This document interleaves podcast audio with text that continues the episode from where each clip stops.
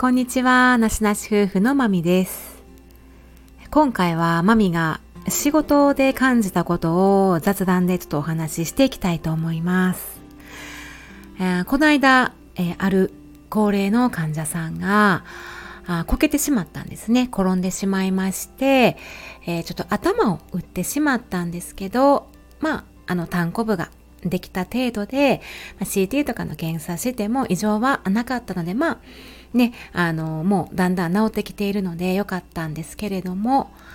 まあその時に、まあ、その患者さんがすっごく悔しがってたんですよね。もう、まあ、ごめんなさい、ごめんなさいって言って、まあ、周りの、まあ、家族に対してとか、周りの人に対してか、もうすんごく謝ってでもやってしまったもう気をつけてたのにでも悔しい悔しいもうって言って本当にごめんなさいもう悔しいとりあえず悔しいっていうのをすごく言ってらしてでまあいろいろ一通り検査も終わってまあその日の夜とかそのあの日が経ってからもそれを思い返したりすごい後悔なんかもうごめんなさいねとかねすごく気にしていらっしゃるんですよね。でこの間ちょっとあのお部屋行った時にその患者さんがおっしゃっていたのがもう私ね本当にあの何でもね優等生じゃないとダメって思ってしまってるのって言っててこうまあ患者さんとしては来ましたけども患者さんっていう立場としても優等生の患者でありたいって思ってたみたいなんですね。なのでやっぱリハビリも頑張るしあの入院中の生活もきっちりとあのする？今までもご自宅で暮らしてたようなことがまあ入院中はできないかもしれないけれどもできるだけあの日常と同じようなルーティンで過ごしたいし身の回りのことできることは全部自分でしたい。あとご飯ももう残さずもういただき物は残さず全部食べたい。それがやっぱりあのちゃんとした患者やと優等生でありたいもう誰よりも上でありたいなんかあの日常今まで生きてきた中でもそうやったみたいで誰よりも私はトップでいたいし優秀でありたいし優等生でありたいっていうふうなあ、まあ、本人さんがねそういう価値観で生きてこられたっていうことを話してましたね。まあそれに対して、あの主治医に怒られたって言ってましたね。いやいや、ちゃうんやでって、まあそんな、そういうのとちゃうんやって。とりあえず治療して、一番の、一番大事なことは、体を元気にすること。治療して、しっかり自分の体を治して、自分の体を一番に考えることやでっていうことをね、心身ともにですね、でまあそれを言われたことをきっかけにまあちょっとこう気づいたみたいなんですよね。そうよねって。ああそうか。で私はねまあこういうことをあの悪いことじゃないですよいろんな方がいらっしゃってそういう自分自身の基盤があって今があるこの人自身のこの人にとっては正解の人生で生きていらっしゃるのでそれはそれでいいんですけれども個人的に思ったのはその方はそれがまあ原動力その方なりのまあ元気の源っていうものをねしっかり信念を持って軸を持って生きてこられて今も生きていらっしゃると思うんですけどまあある意味一つのこう縛りを課している。その枠から外れてしまうと本当に今回みたいに攻めて攻めてえ残念に思ってネガティブになって落ち込んでしまう。落ち込む必要もないことを自分にまあいろんな鎖で縛っているせいでもう100点だったのがもうダメもう0点ってこうとあの自分でレッテルを貼ってしまったりもうそんなことする必要ないのにって私はもう思ってしまったんですよね。うんまあ、その方のことを変えたいとは思いませんけれどもやっぱりどこかであのこういったこと起きた時に、うん、壁ができてしまうんじゃないかな心がすごくしんどくなっちゃうんじゃないかなうん、それがきっかけでやっぱり辛い思いをしちゃうんじゃないかなっていうふうに思いましたね。うんまあ条件付きの幸せっていうものもないと思います。うんじゃあ優等生じゃなかったらリハビリ頑張らなかったら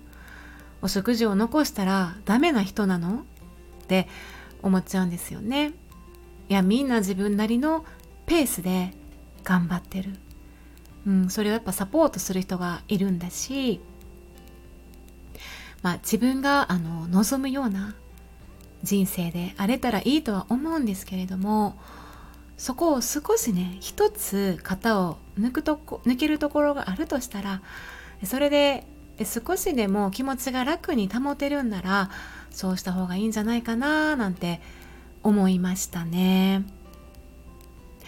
でまあ別の患者さんなんていうのも、うん、まあ本当にね患者さんっていろんなご病気を持ってまあがんをね患ってる方もたくさんいらっしゃいますねがんが原因で亡くなる方もいらっしゃいますしまああの日々ねあのターミナルで終末期で亡くなられる方もいます。だけれどもうーんなんかその病気になったから亡くなってしまったんだ。じゃあその病気にならなかったら生きていたんか？じゃあその病気にならなかったら幸せやったのか？っていうのとはまたイコールではないとも思ったりたまたまこの病気やったからあなたの寿命はこのこの病気が理由であなたの寿命が迎えたんだよねと思ったりあの病気でなくても交通事故であの亡くなったりとか不慮の事故やったりあの痛ましい事件とかいろんなことでもう寿命とか死っていうのは本当に予想がつかなくって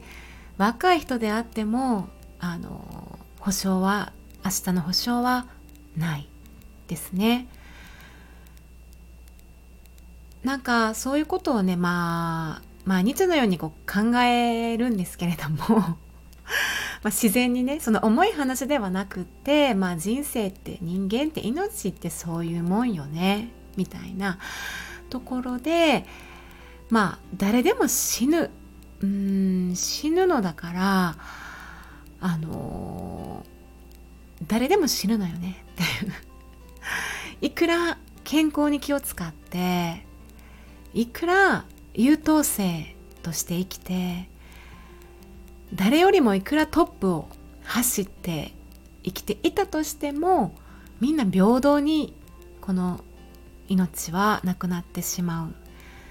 どんな理由であろうがなくなって私たちは死ぬんだ。っていうことを考えると何もまあ不健康になったからとか病気になったからうんなんかその意味付けをしてしまうっていうあれあれさえしなければとかね。もうあんなずっとお酒さえ飲まなければとかあのなんか不節制しなければうんあの電車に乗らなければとかね。あの日ここに行かなければっていうふうにどうしても思ってしまうんですけどもまあたとえその違う選択肢を選んでたとしてもいずれは私たち同じところに死んで亡くなって戻っていくっていうことでもう生きている限りは死ぬことは避けられないしだからまあ今日も生きるんですけど何も気負う必要はないんちゃうかなみたいなことをまあちょっと最近思いましたね。気負いすぎてるんじゃないかなってその患者さんにしてもそうなんですけど。うーんあまりにも正しい正しい情報にとらわれすぎても